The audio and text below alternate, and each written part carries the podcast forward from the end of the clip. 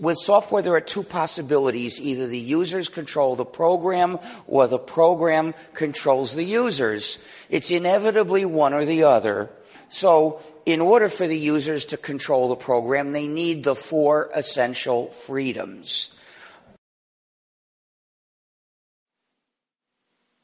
Hola, esto es un episodio más de Reality Cracking. Acabáis de escuchar la voz de Stallman, más o menos, para el que no sepa inglés, porque creo que se entiende bastante bien, pero bueno, si no sabes inglés, dice algo así como que con el software solamente hay dos opciones. O el usuario controla el programa o el programa controla al usuario. Es inevitable que haya una de estas dos opciones, no, no se puede hacer de otra manera. Y para que el usuario controle el programa, solo se puede hacer si el programa respeta las cuatro libertades del software libre. Bueno, he querido empezar hoy con este con este pequeño esta pequeña intro porque voy a hablar de algunas cosas voy a hablar de varias cosas, ¿no? En primer lugar voy a hablar de de algunas cosas que me parecen injustas. Eh, no sé si la palabra injusta es que evidentemente son cosas que las empresas pueden hacer, pero que están mal. Y también voy a hablar de algunas cositas de Linux que espero que, os gusten. Así que vamos a empezar ya.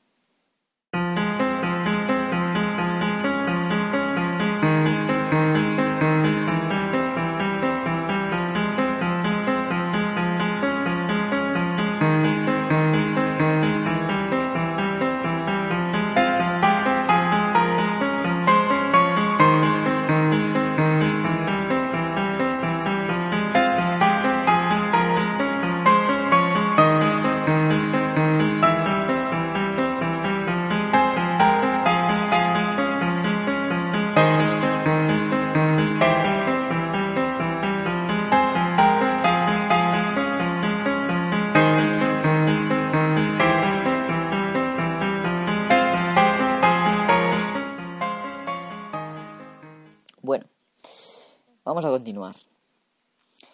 Eh, como dije, vamos a hablar de una movida de Google respecto a su correo electrónico Gmail, dos pequeñas movidas de Facebook y después voy a pasar a comentar el tema de bueno de dos de dos programas mm, que os van a interesar y están relacionados con YouTube, así alguien lo quiere escuchar si no le interesa, pues lo podéis dejar de escuchar ahora mismo. Bueno, pues nada, vamos a empezar a hablar de Gmail, la movida esta. Si usas Gmail y eres de los que te gusta eh, controlar tu correo con Thunderbird o cualquier otro cliente de correo, como Mood, eh, FetchMail y otros muchos que hay, ¿no? Creo que esto te va a interesar. Desde el 15 de junio, Google eh, modificó el estándar de comunicación de correo añadiendo el sistema de autentificación, perdón, de autorización OAuth 2.0 a los inicios de sesión mm, en IMAP y SMTP. ¿Esto qué quiere decir? Bueno, y en POP3 también, ¿vale? Según cada uno el que use. Pues que tú antes llegabas entrabas en tu cliente de mm, Thunderbird, por ejemplo, metías tu nombre de Google, tu correo de Google y tu contraseña de Google y automáticamente entrabas en el correo. Bueno, pues ahora te da un error. Y ese error, si te tomas la molestia de ver lo que es complicadillo, eh, te redirige a que Google ha cambiado su política y exige OAuth cuando inicias en IMAP. Sí, señor. O sea, poco menos que Google ha decidido que los servicios IMAP, SMTP y POP3 son inseguros. Lo cual es mm, bastante falso. Y os diré por qué. Porque dentro de. Porque aunque vienen sus orígenes, esos servicios eh, funcionaban con envío de contraseña, bueno, nombre de usuario y contraseña en texto plano, es decir, que se podía interceptar la comunicación y ver los datos, hoy en día se utilizan los protocolos SSL-TLS por un lado, y luego si quieres más seguridad todavía, el Start TLS.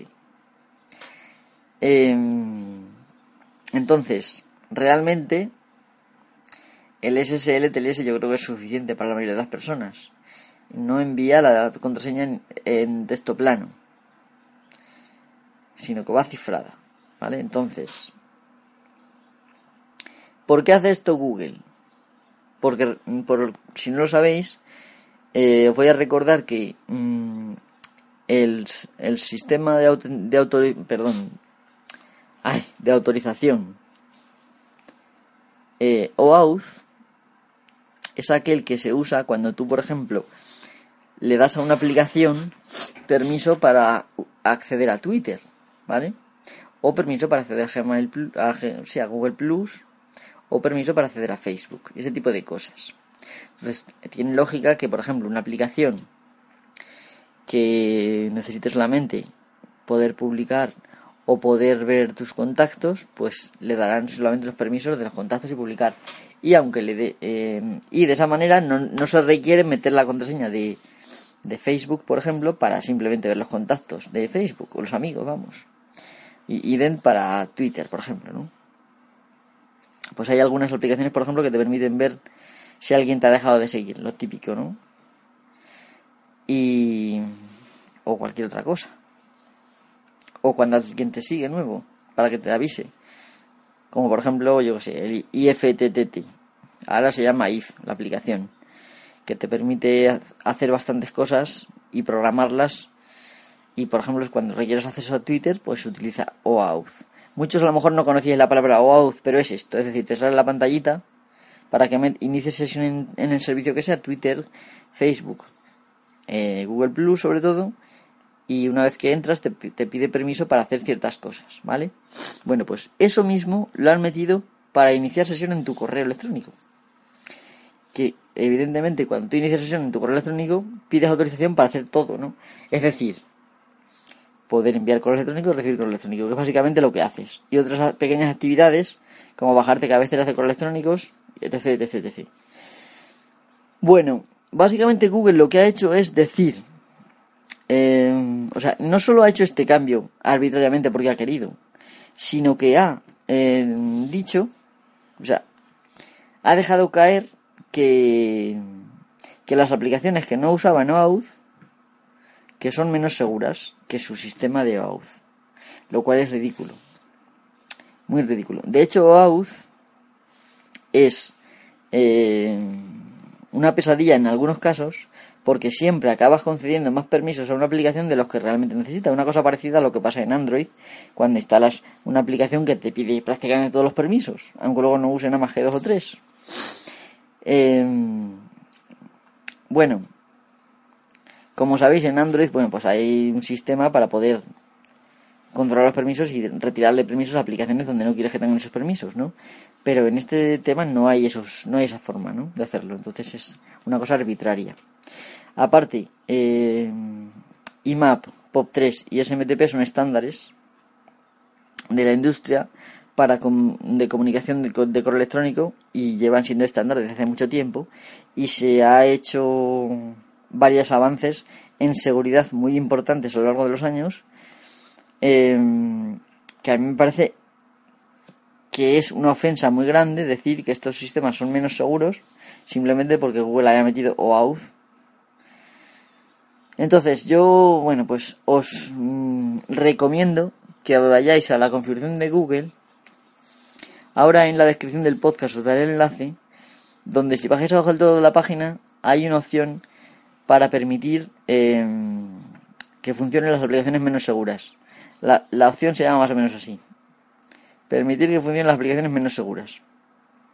Que para mí también es una ofensa y creo que es bastante injusto intentar engañar al usuario inexperto, meterle la idea de que OAuth es mucho mejor cuando OAuth es una cosa que si bien no es nueva porque por ejemplo Hotmail y YouTube lo tienen, perdón, Hotmail y Yahoo, estoy bueno. Y bueno, pero realmente para lo que es los estándares del correo promovidos por la IETF, que es, el organismo donde realmente se fabrica este, donde se fabricó este estándar, ¿vale? donde podéis leer los varios mm, requests for comments de cada uno de los protocolos y sus consecuentes, em, bueno, ahí no voy a mirar los números, sus consecuentes actualizaciones, em, pues eso, es perfectamente seguro y muy fácil entrar directamente como siempre. Y eso de que dicen de que es demasiado poder darle a, por ejemplo, a tu cuenta de Thunderbird eh, la contraseña de todo Google es una estupidez, porque el correo electrónico, por ejemplo Thunderbird o cualquier otro cliente, solo está programado para ver correos electrónicos. Lo único en lo que realmente podrías llamarse inseguro es en almacenar la contraseña. Pero evidentemente no se almacena en texto plano. Por lo tanto, y además, mm, con OAuth se tienen que almacenar también los tokens de inicio de sesión. Por lo tanto, tampoco, o sea, que si alguien se hace con esos tokens, puede iniciar sesión perfectamente sin que yo le haya dado ver en el entierro, vamos. Es decir, que es igual de inseguro. Y OAuth tiene unas consideraciones que quizá algún día comente, aunque es una cosa demasiado técnica. Realmente técnica, no como las los tecnicismos que algunos acusan. OAuth, estamos hablando de cosas estándares en la industria que son cosas muy técnicas que si algún día me lo pedís pues lo comentaré eh, entonces eh, pues eso deciros una, una, cosa más que no se os ocurra activar el la verificación en dos pasos de Google que realmente es ridículo o sea en realidad en lugar de suponer una ventaja de seguridad lo que supone es un fallo de privacidad. Es decir, el tener que revelar tu teléfono móvil a Google por la cara, aunque algunos ya se habrán dado cuenta que Google ya sabe su teléfono móvil, eh, me parece muy fuerte, ¿no? No, señores, no, señores. Toda la vida se ha funcionado con un con una cuenta de, correo electrónico y su correspondiente contraseña. Recordemos que antiguamente Gmail era un servicio independiente, YouTube era otro servicio independiente, y así con el resto de servicios de Google, que luego Google decidió, porque a él le dio la gana, unirlo todo y poner el nombre que, que, sabía que iba a ser cierto, que era el de Gmail, el del correo electrónico. Y eso, si realmente el, el tener una contraseña para todo es un fallo de seguridad, Google es el responsable de que eso exista. ¿Vale? Entonces, mmm, que ya os lo digo que no es un fallo de seguridad. Que evidentemente, si os roban la clave o os roban los tokens, lo mismo da una cosa que otra. Y triqueñuelas hay para esto y para el otro. Entonces, eh, bueno, lo dicho. La seguridad mmm, está, bueno, más o menos en mm, intentar no fiarse de las wifi públicas, que es una cosa importantísima, porque evidentemente, aunque, bueno, en algún caso, pues puede ser que pasen las contraseñas de texto plano por el navegador al servidor de Google, y eso puede ser interceptado. Sin necesitar ataque de man in the middle, porque simplemente con un, con un escáner, un sniffer, perdón, eh, con la tarjeta de red en modo promiscuo ya lo tienes. Pero bueno, se puede solucionar si quieres usar redes públicas, pues usando Tor, por ejemplo, eh, que te cifra toda la comunicación, o bien usando una VNC, perdón, una VPN, bueno, es otra cosa, una VPN que se puede configurar muy fácil con servicios gratuitos que hay, y si tenéis un NAS o tenéis un ordenador en casa, también se puede configurar una VPN a través del ordenador de casa, ¿vale? y que os dejaría, mm, os daría un canal cifrado que os dejaría como si estuvierais en vuestra casa y podríais acceder a los servicios que habitualmente accedéis en casa, por ejemplo, otros ordenadores que estén dentro de la red local de casa, etc, etc, etc, etc. Así que dicho esto, me parece em, muy grave, o sea, me parece muy arbitrario sobre todo que Google haya hecho esto y encima que Google pretenda decir que, es que esto es más seguro. Cuando eh, realmente es una aberración meter un servicio que es para dar permisos mm, a una aplicación sobre, por ejemplo, cosas como Twitter, Gmail o Facebook, para dar determinados permisos a determinadas partes que a un cliente de correo que, en fin y al cabo, los permisos del cliente de correo son los que le permite el protocolo IMAP 3 o... O sea, son cosas total y completamente distintas, ¿vale? Una usas, usan, por ejemplo, en las redes sociales y tal, usan APIs que funcionan a través del protocolo HTTP y otros usan mm, simplemente los protocolos pues eso, POP3 SMTP, el protocolo, por ejemplo, el protocolo SMTP es el correo saliente, ¿vale? Que usa simplemente una conexión TCP de forma parecida a la misma conexión TCP que hace HTTP, pero el protocolo de comunicación con el servidor es totalmente diferente y está limitado a lo que para lo que es eso, que es para enviar correo. Igual que POP3 o IMAP, bueno, la diferencia entre POP3 y IMAP es que POP3 solamente te puedes bajar el correo directamente y puedes borrarlo del servidor. Son comandos diferentes, no necesariamente va unido. Mientras que en el IMAP tú accedes a carpetas virtuales que están en el servidor. Y no hace falta que te bajes, o sea, tú te bajas el correo, pero no hace falta que lo borres del servidor porque es como digamos que tú cada vez que te metas desde cualquier IMAP accedes a todo lo que hay en el servidor. Y lo que borras desde cualquier cliente evidentemente, evidentemente se borra en el servidor. Bueno, eh, creo que si os interesa este tema os puedo explicar porque yo, bueno, mmm, conozco bastante bien esto, estos temas también. Así que nada, mm, pasamos a otro tema.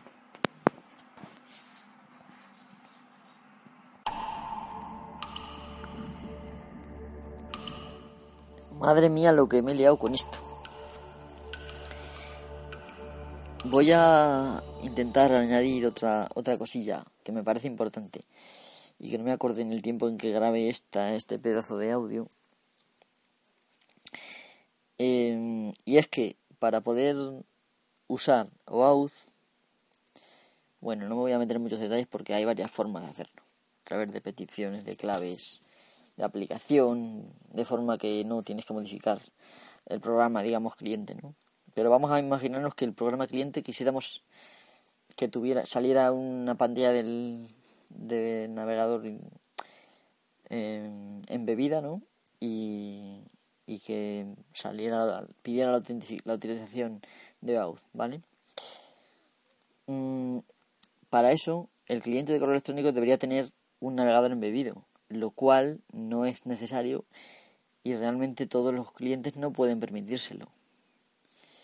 ¿vale? Porque a lo mejor no todos los lenguajes mm, permiten hacerlo de forma fácil, ¿vale? Entonces, por ejemplo, Thunderbird sí permite porque es que está montado en un navegador que es en Mozilla Firefox, entonces no le cuesta trabajo. Pero otros navegadores eh, de software libre e incluso privativos, pues también no están, no tienen esa ventaja. Entonces, modificar para permitir OAuth sería Aparte de que añadiría otras inseguridades, otras vulnerabilidades, tener un navegador ahí y, que además le darías al, a Google permiso para ejecutar en esa ventanita todo lo, todo el JavaScript que quisiera y toda la puso que quisiera, ¿no? Mm, no me parece necesario, ¿no? Que haya y lo, lo que digo, injusto para otras aplicaciones más pequeñas que no se pueden permitir tener un navegador embebido en, en la propia aplicación. Así que eso es una cosa más. Bueno, pasamos a los temas siguientes. Pasemos ahora a hablar de dos cositas de Facebook, que creo que son importantes que, para que las conozcáis convenientemente. Creo que ya dije en un podcast pasado, no he escrito, perdón, he grabado varios sobre, sobre Facebook que podéis ir a buscar, como por ejemplo uno que se llamaba Jardines Cerrados. Y no me acuerdo hay otro por ahí que en el que hablo del reconocimiento facial de Facebook. Un poco para recordar, el, el reconocimiento facial de Facebook funciona cuando subimos fotos a Facebook, ¿vale? Entonces, cuando subes fotos, lo que te hace es que internamente hay un programa de inteligencia artificial que analiza las fotos y reconoce a la gente, ¿vale? Incluso lo que hace Facebook es Mm, reconocer a la gente desde distintas posiciones. Incluso cuando la cara está casi, casi oculta del todo. Por ejemplo, de, tres cuartos o desde perfil, Facebook reconoce a la gente. Lo que hacía Facebook para mejorar el programa de inteligencia artificial, como sabéis, todo programa de inteligencia artificial, por lo menos de la inteligencia artificial moderna que yo conozco, bueno, y ya bastante antigua, necesita eh, entrenamiento. Esto quiere decir pues, que se somete a cierta información para realimentar su proceso y para mejorarlo. Este entrenamiento lo favorecía Facebook a través de preguntarle al usuario quién es este, ¿no? Y incluso te ponía varias varios recortes de la cara de la persona juntas. Tú podías etiquetarlos y te permitía decir si una cara no era de esa persona, ¿no? Este tipo de información, que puede parecer muy inocente, en realidad es un perfecto sistema de entrenamiento para el sistema de inteligencia artificial de reconocimiento mm, facial de Facebook. Es decir, que lo hemos estado mejorando. Bueno, yo particularmente nunca he etiquetado a la gente porque me parece pues que es un sistema de vigilancia enorme, ¿no? Lo que tiene ahí Facebook, eh, que recordemos que Facebook pertenece a la CIA, o está relacionado con la CIA, o fue creado por la CIA, o fue contactado el señor Zuckerberg por la CIA, bueno, la versión que cada uno prefiera. Entonces, ¿qué pasa ahora? Pues que Facebook ha implementado un sistema de reconocimiento en el cual incluso si la cara está totalmente oscurecida, es capaz de reconocer a las personas por su forma corporal por su lenguaje corporal y por otros indicios eh, que no voy a relatar. Esto quiere decir que estamos llegando a un momento en el que las cámaras que haya por la calle te pueden hacer un seguimiento y puede aparecer igual que en el control de tráfico aéreo un tu identificación ahí y las cámaras seguirte de una cámara a la siguiente y perfectamente llevarte controlado por dónde vas. Y esto puede permitir a las fuerzas de seguridad del Estado pues perseguir criminales.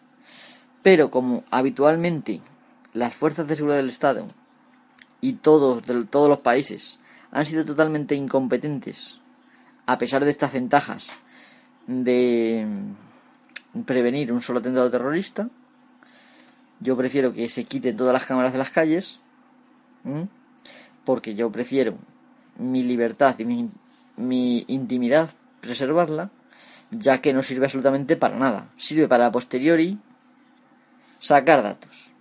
Que, en mi opinión, que trabajen como antaño y se dejen los cuernos para perseguir a los delincuentes. Sin, de paso, vigilar a todo hijo de vecino que pase por un cajero o por cualquier otro sitio. Sin olvidar las ciudades que tengan implementado un sistema de vigilancia integrado en las cuales, pues evidentemente es mucho más fácil perseguir a la gente. Eh, aparte que esto da lugar a, pues, a funcionarios mm, desoficiados en un momento dado que se dediquen a perseguir a una persona. Por ejemplo, a su novia y este tipo de cosas puede dar lugar a muchos abusos. Y creo que no se justifica por los resultados obtenidos. Pero el caso es que yo particularmente mm, he decidido ya o pseudo decidido que no voy a seguir contribuyendo a este sistema de vigilancia de Facebook. O sea, que te reconozca medio por la cara, bueno, no está bien, pero como no etiquetaba, vale. Pero que ya te reconozcan por el cuerpo. Incluso esto puede dar lugar a que Facebook, que no sé si lo está haciendo ya, porque esto no se sabe, ¿vale? Compare esas fotos con otras fotos que tienen en su base de datos y que pueda automáticamente, por un, al cruzar referencias, detectar a una persona sin tener que haberla etiquetado a nadie, ¿vale? Que esto no me extraña que lo estén haciendo. Así que yo, por ejemplo, ya he decidido que no voy a volver a subir fotos a Facebook, ni mías ni de nadie. Es decir, si yo voy a hacer fotos por ahí, que las subo muchas veces a Facebook, he decidido que no las voy a subir a Facebook y que voy a montar un sistema con software libre que pues para subir mis fotos. ¿Vale? Yo os recomiendo lo mismo a vosotros.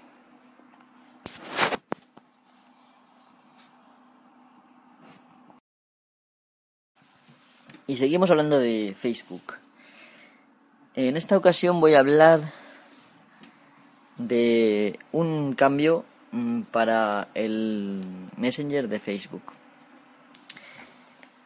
Sería injusto por mi parte no pararme a decir que Messenger de Facebook, como por ejemplo Telegram me refiero al, al servidor de Telegram, ¿vale? Igual que al servidor de Messenger, igual que al servidor de WhatsApp, en realidad no dejan de ser mm, servidores XMPP de software libre capados. Es decir, que como en principio es software propietario, es decir, privativo, debería decir, ¿vale? no están obligados a mostrar el código del servidor. No Telegram, por ejemplo, aunque su cliente lo tiene en código abierto, eh, perdón, sí, es software libre, em, el servidor no lo han no lo han abierto todavía, ¿vale? Entonces, yo me vuelo a que tanto WhatsApp como como Messenger de Facebook, como Telegram y otros servicios similares, igual que Google Talk o Google Hangouts, por mensajes de texto y eso, son simplemente eh, el Haber de toda la vida que se inventó en los años 2000, me parece, en una comunidad de software libre y que pues son en claro son mensajes de texto y presencia a través de XML, por eso se llama XMPP. ¿Vale? Entonces, em, es un claro ejemplo de un servicio, un programa de software libre que ha sido abusado hasta el punto de hacerlo privativo por pues em, y por qué lo sé pues porque mm, recientemente vi eh, bueno para empezar los tres servicios funcionan a través del puerto 5222 que es el puerto empleado por el XMPP ¿eh? primera coincidencia segunda coincidencia hace poco vi un programa eh, en el que se podía meter bueno, se podía acceder a, WhatsApp a través del, de Linux, ¿vale? Una serie con una serie de pasos. Me parece que estaba en, en Hacker News, aunque no me acuerdo ahora mismo exactamente. Y mm, en claro, lo que usaba era simplemente Pidgin, eh, una librería que se llama eh, Purple, Purple, que es la que hace el trabajo, digamos, de comunicación, y esa librería Em, pues la, la añadían algunas cosas como por ejemplo pues poder eh, meter el número de teléfono y poder meter el, el código de validación. Es decir que tú con ayuda de esa librería modificada que es exactamente la misma que el del XMPP estándar en, en Pidgin, es la que se usa pero modificada para añadir estas dos opciones. Tú metías tu número de teléfono, te llegaba el mensaje al móvil aparte y tú cogías el número de validación y lo metías a través de un comando y automáticamente podías acceder al WhatsApp con el Pidgin. Em, esto me demuestra que evidentemente mm, con escuchar es con el mismo sistema que XMPP. O sea, son servidores de XMPP, todos ellos capados. De hecho, yo uso eh, Xaver, bueno, Javer con X, ¿vale? Que es un programa también de software libre, que está en, me imagino que estará tanto en la Google Play como en F-Droid. Y puedes meter tanto, usando cuentas XMPP, puedes meter tanto el Messenger de Facebook como, el, como Google Hangouts o el antiguo Google Talk. Puedes meter mi Haver.es, por ejemplo, puedes meter lo que quieras. Eh, y funciona perfectamente. Y la única pega que le implica que uno pueda meter WhatsApp ahí es que tengo que, que lo tienen capado para que no se pueda que hayas que meter el teléfono y la validación, vale. Es lo único, la, la única diferencia. Y como en el saber no lo tiene implementado eso, pues no se puede. Pero si lo tuviera implementado se podría perfectamente. Y por otra parte, em, una de las ventajas que tienes eh, que están capadas también en estos servicios es que tú en Javer desde un servicio te puedes conectar con usuarios de otro. Es una especie de red, igual que una red de IRC, ¿sabes? Que tú entras a una red por un servidor y otro usuario entra por otro, pero pueden entrar a una misma habitación y hablar, ¿no? Pues esto puede ser parecido en, en los servidores XMPP, ¿vale? Entonces, e, esto quede claro, ¿vale? Bueno, pues ahora que ha hecho Facebook, ¿cuál es la jugada? Pues que ahora permite de momento solo en tres países, que creo que son Canadá, Perú y Venezuela. No estoy muy seguro del otro, pero creo que puede ser Venezuela. Eh, me extraña que sea Venezuela, pero bueno, alguno de esos seis, ¿vale? Va a permitir que la gente tenga el Messenger de Facebook con o sea, sin cuenta de Facebook. Y lo que yo quería explicar es en claro, ¿por qué Facebook dejaría a la gente usar su Messenger mm, sin cuenta de Facebook? Y amigo, la respuesta la tienes en la explicación de, de Facebook. Y es que Facebook les va a pedir su teléfono y acceder a sus contactos, evidentemente. Entonces lo que quiere Facebook es ampliar la base de datos de usuarios reales con sus nombres reales, con sus contactos reales, que ya tiene cuando desde que compró WhatsApp y evidentemente todo esto pasará también a la, a la CIA y quiere crear una red realmente gigantesca de personas reales, aunque estas personas no estén usando Facebook, porque hay gente que se niega a usar Facebook. Y digo yo una cosa, si te niegas a usar Facebook, que es una buena cosa, ¿por qué querrías usar Messenger? Si tienes Javer, por ejemplo, mi Javer.es, te puedes dar de alta gratis y tardas nada. Y hay clientes para dar para un tren a tu gusto y sin tener que meter tu número de teléfono. Yo creo que no hay color, ¿no?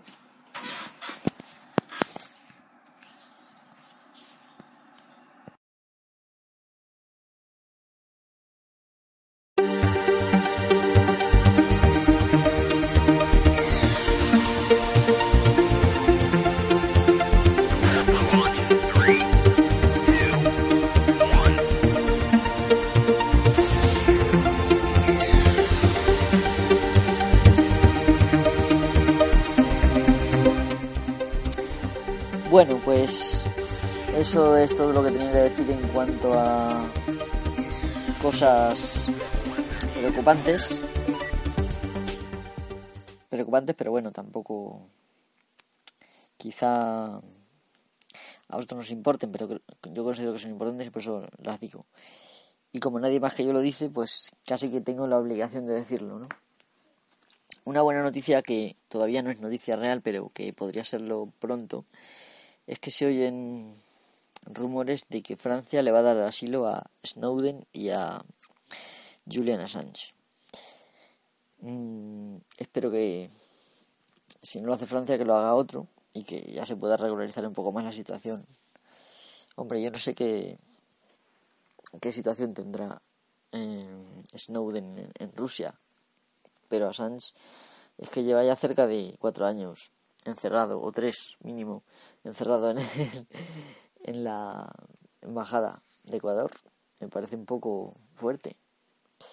Imaginaros si tuvieras que estar en, en, un edificio así sin poder salir ni a pasear, ni en cuanto que te asomes siquiera a ver el cielo azul te detienen. En fin, espero que se haga. Bueno, y ahora como he prometido voy a hablar de dos aplicaciones que Mm, aunque yo las voy a explicar para Linux, para GNU Linux, se pueden tanto instalar en Windows como en como en Mac OS. Sí, las dos. La primera y más sencilla, digamos, bueno, tiene sus complicaciones, pero es la más sencilla de usar. Que quizá ya la, ya la conocéis porque creo que la he comentado alguna vez. Se llama YouTube DL se escribe el paquete, nombre del paquete YouTube, ¿vale? Guión alto, es decir, signo menos, DL, todo junto, ¿no? Es un script de Python y se puede instalar en la máquina, en GNU Linux, se puede instalar fácilmente con haciendo uso de pip. Por si acaso no sabéis, os voy a decir cómo se instala porque es sencillo, ¿vale? Primero tenemos que instalar el pip, por si acaso no está por supuesto el Python. Python se escribe con P, Y, T, H o N, ¿vale? El Python tiene que estar instalado. Pero si, si me parece que si ponéis, por normal, seguramente que lo tendréis instalado, ¿no? Pero si no, pues os dará error y lo instaláis. Simplemente ponéis sudo espacio apt guion, que es el signo menos también get, espacio install con dos L's, espacio y ponéis Python y se intro y se instala, ¿vale? Como hay que instalar el, el programa pip, que es un... Bueno, hay varias formas de instalarlo, pero considero que pip es una de las mejores.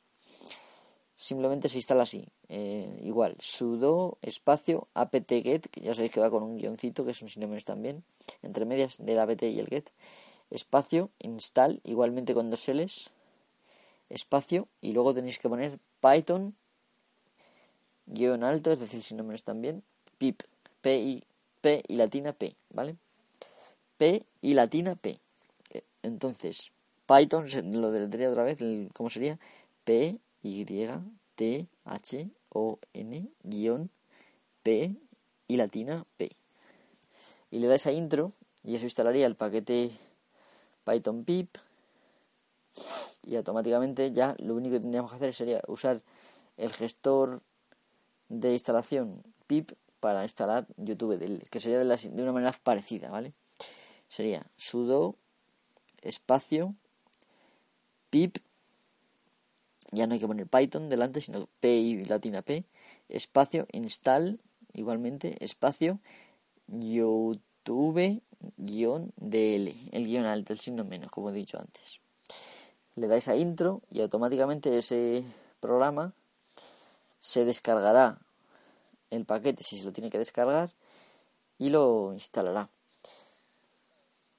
Otra cosa que podéis hacer si ya lo tenéis instalado y, os dejó de funcionar, porque lo digo porque ahora ha vuelto a funcionar otra vez, es añadir después de todo un espacio, en esa misma instrucción que acabo de decir, un espacio y menos menos upgrade.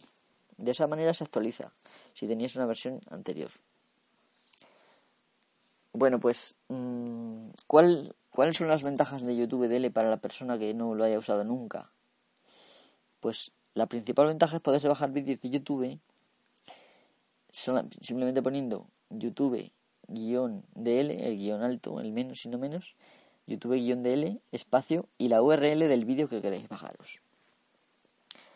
Funciona con YouTube y lo gracioso es que también funciona con otros sitios como por ejemplo rtv.es os podéis meter en los programas a la carta y es muy sencillo poner la URL de un programa determinado, de, un, de una grabación, cuando ya veis el vídeo ahí en pantalla, metéis, copiáis esa URL, la pegáis en, en el terminal, ponéis YouTube DL espacio y la y la URL y se baja también los vídeos de sitios parecidos como ese. Aunque en el sitio web del, de YouTube DL que está en GitHub eh, dicen que no aprueban mucho los sitios que, que vulneran el copyright. En la práctica, eh, pues se pueden bajar películas enteras de YouTube. Evidentemente tardará lo que tenga que tardar, pero es bastante rápido, bastante rapidito. Ese programa digamos que ya lo conocíais más o menos, que yo lo había mencionado, vamos, los, mis seguidores de siempre. Los nuevos, pues si no lo conocíais, es un programa genial, ¿vale? Como digo, está escrito en, Python y al estar escrito en Python se puede instalar en cualquier sistema operativo. Si mm, lo queréis ejecutar en Windows, mm, ellos tienen directamente un ejecutable que ya lleva Python. O bien podéis instalar Python e invocar mm, al programa pues poniendo, escribiendo Python espacio y el nombre del script. Evidentemente para eso pues no lo voy a explicar, pero vamos, uno que sepa más o menos manejarse en Windows o en Mac lo sabe hacer. ¿Vale? Em, curiosamente es más difícil instalarlo en Windows que y en Mac quizá que en Linux, ¿no? Y eso es curioso cuando dice la gente que no Linux es más, más, más complicado. Otra aplicación que quiero mencionar y que os va a gustar mucho, también relacionada con, YouTube, es MPS-YouTube. Mm, Igual es el guion alto, el del signo menos. Bueno, pues el MPS YouTube es una aplicación de terminal, es decir, eh, funciona como como un programa interactivo. No es, no es como, no es en, de modo asíncrono como, como YouTube DL, sino que es un programa interactivo, es decir, que tú entras, se instala de una manera similar, es decir, primero tenéis que instalar, lo que pasa es que funciona en lugar de con Python 2.7 funciona con Python 3. Entonces, en lugar de poner sudo espacio apt-get espacio install espacio python guion pip, tendrías que poner python 3 guion pip. Se pueden instalar al mismo tiempo tanto una librería como otra. Es decir, que puede convivir Python 2.7, por ejemplo, o sea, Python 2 y Python 3 pueden convivir en la misma máquina, sin problema. Entonces hacéis esto, sudo apt-get install Python, os recuerdo que es p y t h o n Python mm, guion Python, perdón, Python 3 guion pip. Eso instala la herramienta pip3 para poder instalar aplicaciones de Python 3. Y entonces, ahora se pone sudo espacio pip3 espacio install espacio mps guion youtube. Em, y para entrar en la aplicación tenéis que escribir mps YT en el terminal. También, como digo, es un script de Python y se puede instalar también tanto en Windows como en Mac. ¿Y para qué vale este programa? Pues al contrario que el otro, es un programa interactivo, es decir, que tú entras y no sales hasta que metas el comando de salir. Y mediante comandos permite buscar eh, vídeos, buscar temas en YouTube y, y ver vídeos directamente eh, con tu programa preferido de, de multimedia. Por ejemplo, VLC, MPlayer, eh, Totem, el que queráis. Em, está configurado de forma... Vale, MPS YouTube viene del programa MPS que hacía lo mismo pero para música. Entonces YouTube tiene soporte para, para vídeos de YouTube y... Pero hay que cambiar dos opciones para que muestre el vídeo y no solo la música, porque está configurado por defecto para escuchar música y no cargar el vídeo. Sabéis que escuchar música evidentemente se carga más rápido que el vídeo. Entonces, ¿cómo se hace esto? A ver si me acuerdo bien. Tenéis que poner set espacio eh, search music todo junto me parece que es espacio false ¿vale? No sé si entre Search y Music hay un guion bajo. De todas maneras hay una ayuda. Y poniendo eh, hconfig, h espacio config, te salen todas las opciones. Si ponéis h solo, te salen las diferentes mm, secciones de la configuración. Y poniendo h y el nombre que te venga ahí, te salen la información particular de cada sección. Os recomiendo ver Basic y os recomiendo ver las opciones. Las opciones que hay que cambiar, aparte de Search Music, para ponerla false, mm, es Show Video. Y esta sí se seguro que lleva un guion bajo. Set espacio show, ya sabéis que es S-H-O-W, guion bajo, video, espacio true. Se pone show video igual a true y con eso conseguimos que se vean los vídeos. Y para buscar se puede hacer mediante la palabra clave search, espacio y la cadena de búsqueda que debemos por buscar. Por ejemplo, yo el otro día estuve buscando conferencias de Stallman eh, de 2015 y simplemente puse search, espacio, Richard Stallman, con los espacios que queráis, 2015. Y automáticamente estuve, datos. También se puede usar con la barra eh, normal, la invertida que se usa para internet no la otra, la del 7. ¿Vale? Barra y la cadena de búsqueda que quedáis sin espacio ni nada. Entonces, eso ofrece una lista de vídeos, de 20 vídeos en concreto, em, y dándole simplemente al número que queráis ver, se reproduce. Pero claro, para que se reproduzca, tenéis que establecer el reproductor. Es decir, que tenéis que poner set espacio player player de jugador, ¿vale? O reproductor en inglés también, espacio y poner, por ejemplo, el nombre de vuestro programa favorito de reproducción. Yo para mí lo tengo en VLC.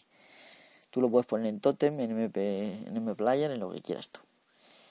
Entonces mm, pones set espacio player espacio VLC intro y automáticamente establece que el reproductor tuyo va a ser VLC. Y automáticamente puedes poner, por ejemplo, el número 3, el número 13, el número 20, el número 14 y mm, se te abre el reproductor y empiezas a ver el vídeo. una de las cosas mm, que favorece esto es que se pueden ver los vídeos de forma anónima, cosa que en YouTube a veces no te deja. Y evidentemente si tú estás logueado por defecto, es decir, que tienes iniciada sesión con tu usuario de Google para ver el correo o lo que sea y no, y no sales de la sesión, Google sabe qué vídeos ves y últimamente está recabando información de qué vídeos vea cada uno, etcétera, etcétera, etcétera. Otra cosa que también se puede hacer con el MPS YouTube es mm, descargar vídeos. ¿Y cómo se puede hacer? Pues simplemente pondrías mm, una D y sin espacios ni nada después el número del vídeo. Por ejemplo, el 5. Cuando le das a intro lo que te muestra es el número de flujos de vídeo. Stream, ¿vale? Streams. Eh, que tiene ese vídeo, que puede estar en diferentes formatos, y eligiendo el número de, del flujo, automáticamente elige ese, ese flujo. A veces, mm, después de, o sea, en ese flujo te, te permite elegir de audio y de, y de vídeo y de audio, evidentemente. Si eliges, por ejemplo, MP4, pues se baja el vídeo y el audio. Si eliges, por ejemplo, OGG o eliges MP3 o eliges otro formato de audio, MP4, M4A, por ejemplo, pues se baja solamente el audio. ¿Vale? Una vez que eliges vídeo, en algunos casos te pide, si hay varios flujos de audio con diferentes calidades, te pide que elijas la calidad. También, metiendo simplemente el número, automáticamente se, se elige y a continuación ya se empieza a descargar. Y te muestra pues mm, el proceso de descarga y al final los segundos que quedan. Es un programa muy complejo, tiene muchas opciones. Igual que descubriréis que si veis las opciones de YouTube de él también tiene muchísimas opciones se puede reconvertir el vídeo a otro formato, muchas cosas se pueden hacer, ¿vale? Pero la velocidad con la que uno ve vídeos desde la terminal no tiene comparación con lo que se tarda en abrir el navegador y estar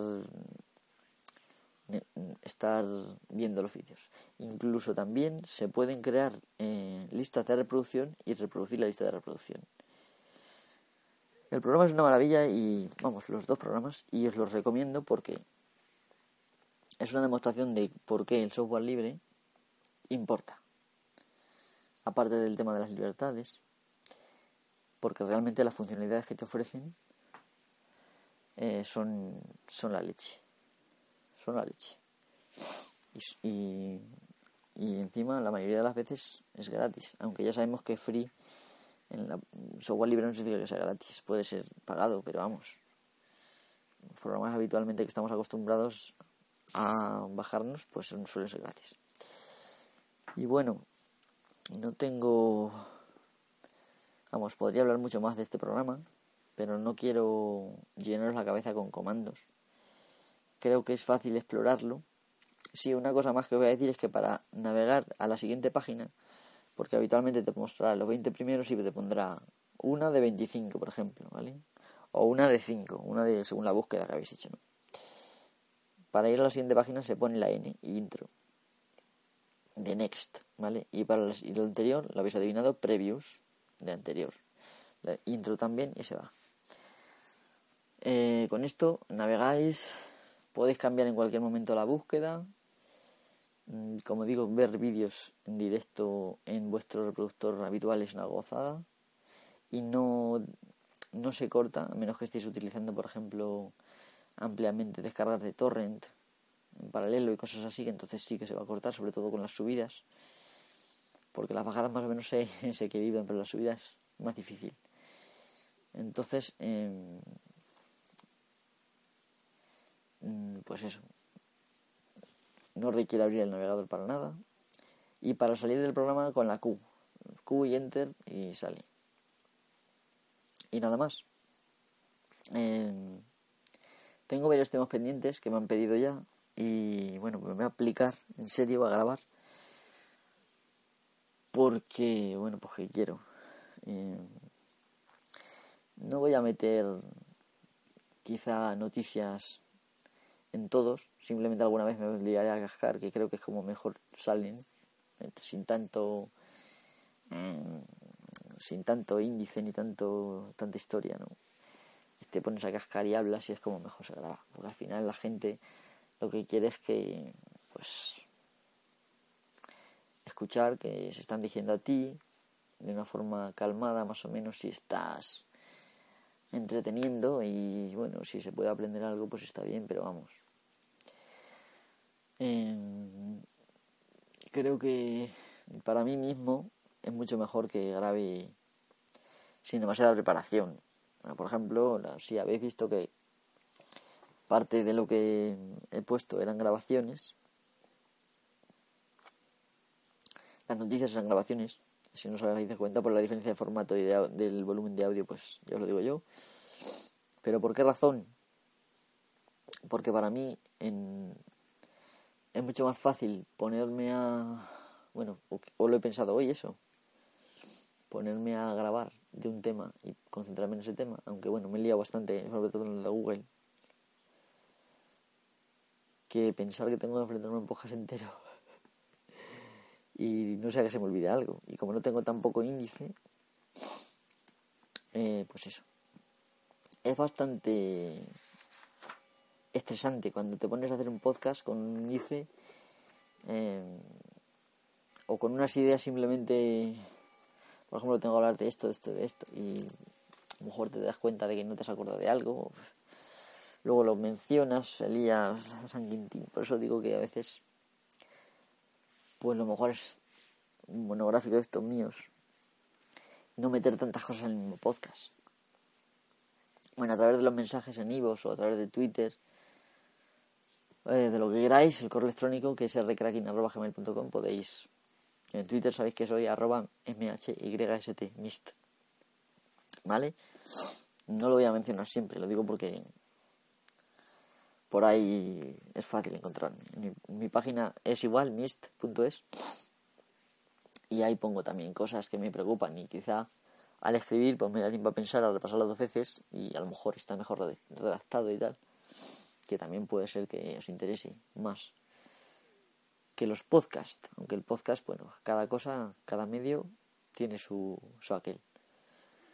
Y bueno, ya me corto que si no voy a llegar otra vez a la hora. Hasta la próxima, chicos.